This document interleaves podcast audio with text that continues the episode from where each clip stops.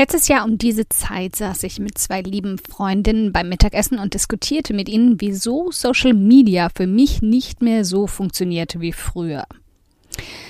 Ich saß ein bisschen bedröppelt da und fragte nicht nur mich, sondern auch die beiden, warum das wohl so ist. Und eine von beiden sagte mir ganz offen ins Gesicht, naja, vielleicht liegt das daran, dass du gar nicht mehr wirklich da bist. Selbst ich musste letzte Woche kurz überlegen, ob du gerade in New York oder Spanien bist.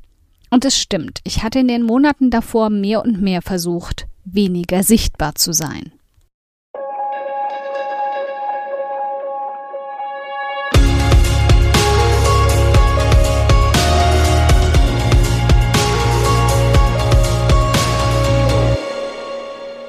Hi, ich bin Karina, Gründerin von Pink Kompass um 180 Grad und der Feminine Jazz und teile hier im um 180 Grad Audioblog alles mit dir, was in meiner Selbstständigkeit funktioniert und was nicht. Wir knacken meine Strategien rund um Marketing und Mindset, denn Erfolg beginnt in deinem Kopf. Folge 68. Wie sichtbar musst du sein, um sichtbar zu sein? Immer wieder hadere ich mit der Frage, wie viel Sichtbarkeit nötig ist, um ein starkes Personal Branding aufrechtzuerhalten wie viel Persönliches ich teilen muss, um nahbar zu wirken und Vertrauen aufzubauen. Wir alle wissen, dass erfolgreiches Marketing auf Vertrauen deiner Leser, Fans und Follower basiert. Falls das nicht deine Einstellung ist, bist du auf um 180 Grad zumindest ziemlich falsch. Und wir alle wollen ja auch, dass uns unsere ideale Zielperson sympathisch findet, echt und greifbar. Deswegen freuen wir uns über jeden Kommentar, der uns sagt, dass sie sich hier bei uns wirklich verstanden fühlen, dass sie so froh sind, uns gefunden zu haben, weil es da endlich jemanden gibt, der so tickt und denkt wie sie. Aber trotzdem haderte ich.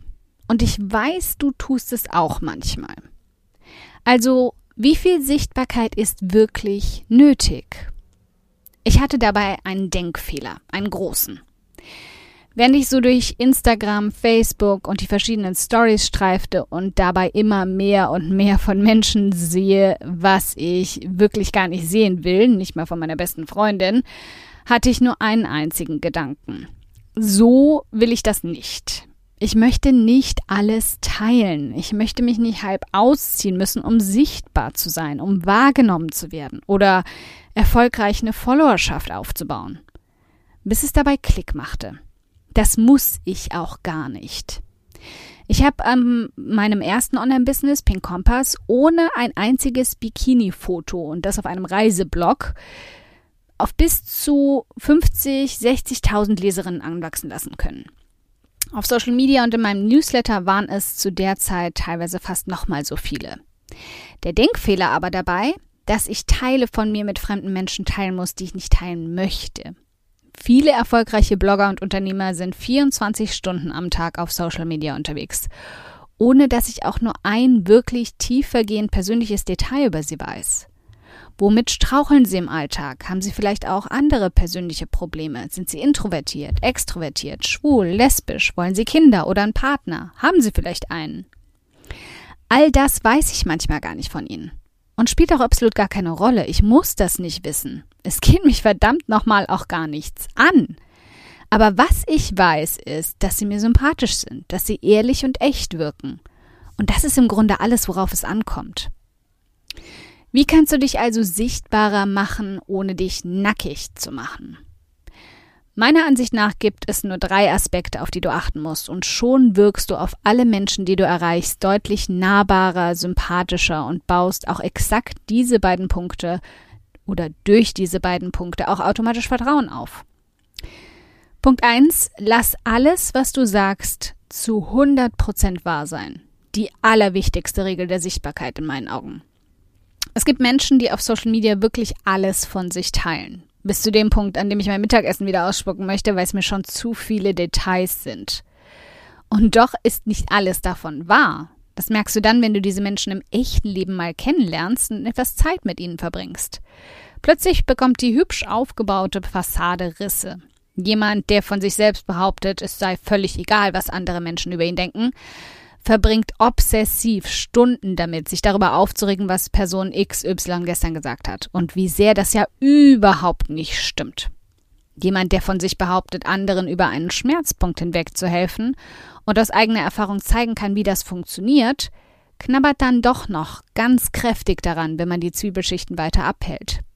Oder jemand, der andere Orten, Reise und Ziele empfiehlt, weil es die genialste Destination der ganzen Welt ist, meckert hinter den Kulissen darüber, was eigentlich alles total ätzend war. Es ist völlig in Ordnung, nur gewisse Seiten von dir öffentlich darzustellen, aber lass diese Aspekte zu 100 Prozent der Wahrheit entsprechen. Denn ein einziger Fan oder Leser, der dich trifft und das Gegenteil entdeckt, kann dein Image ganz leicht zum Bröseln bringen. Jemand, der dich online schätzen gelernt hat und in Person dann absolut von deiner unhöflichen Art und Oberflächlichkeit enttäuscht ist, wird darüber reden und unterschätzt niemals die Kraft von Mund-zu-Mund-Propaganda. Nummer zwei. Teile die Teile deines Lebens, bei denen dir das absolut nichts ausmacht. Also konzentriere dich auf die Aspekte deines Lebens, die du auch mit Arbeitskollegen, Bekannten oder Menschen teilen würdest, die du im Café kennenlernst. Das muss deshalb nicht oberflächlich sein, ganz im Gegenteil. Kennst du das Gefühl, wenn du jemanden triffst, der scheinbar absolut auf deiner Wellenlänge zu sein scheint, auch wenn du ihn gerade erst vor fünf Minuten kennengelernt hast? Sprich zu dieser Person online. Ihr wirst du hinter vorgehaltener Hand vielleicht ein paar Punkte erzählen, die du nicht gleich jedem Fremden erzählen würdest, aber doch Dinge, bei denen du dich wohl genug fühlst, sie anderen zu gestehen, weil du bereits mit dir selbst dabei im Reinen bist. Du kannst das etappenweise tun oder dich langsam herantasten. Niemand erwartet von dir, dass du von Tag eins an alle Höhlen fallen lässt. Ich habe erst ein Jahr, nachdem ich mit Pen Kompass gestartet bin, begonnen, ehrlich darüber zu schreiben, warum ich eigentlich zum Reisen kam weil ich erst dann mit meiner Geschichte und mit mir selbst im Reinen war. Zuvor habe ich nie gelogen und ich habe offen gesagt, warum ich gestartet bin, aber nie im Detail. Sichtbar sein ist wie eine Zwiebel. Du musst nicht krampfhaft alle heute gleichzeitig abreißen. Im Gegenteil. Jedes Mal, wenn du sanft eine weitere Lage ablegst, werden dich deine Fans, Leser und Follower dafür ein Stück mehr lieben. Und die letzten fünf davon kannst du ja auf ewig bedeckt halten, wenn du das möchtest. Weiß ja keiner, dass sie existieren. Nummer drei. Sei einfach da. Der größte Fehler, den ich also letztes Jahr gemacht habe, war eigentlich ein sehr verdrehter. In der Hoffnung, ich wäre weniger sichtbar, habe ich mich unsichtbar gemacht. Ich habe anderen meine Stimme überlassen, habe keine Bilder mehr von mir gezeigt und mich versteckt. Dabei sind Bilder gar nicht das, was mich sichtbar macht. Es ist Ehrlichkeit, Offenheit und Direktheit ehrlich zu sagen, was ich denke, offen zu schreiben, wie ich mich fühle und direkt zu sagen, wo ich stehe, das sind die Aspekte, die mich wirklich sichtbar machen. Du kannst mit einem Status auf Facebook, in dem du einen klaren Standpunkt einnimmst, sichtbarer sein als mit einem 10-Minuten-Video. Du kannst mit einem Foto von deinem Rücken und einem Text, der deine Gedanken teilt, nahbarer wirken als mit einem Nacktfoto. Das Geheimnis von Sichtbarkeit ist nicht wirklich etwas, was wir von dir sehen, sondern das, was du mit uns teilst, deine Gedanken, Ansichten und Meinungen.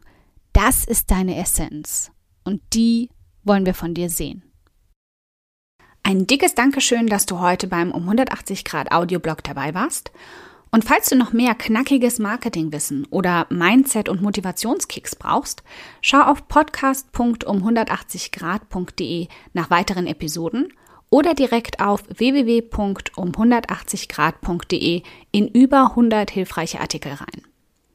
Wenn du eine Frage hast, die dir auf der Seele brennt und die du gern für eine Podcast-Folge vorschlagen möchtest, dann schick sie mir jederzeit an podcastwunsch.um180grad.de. Ich freue mich schon darauf.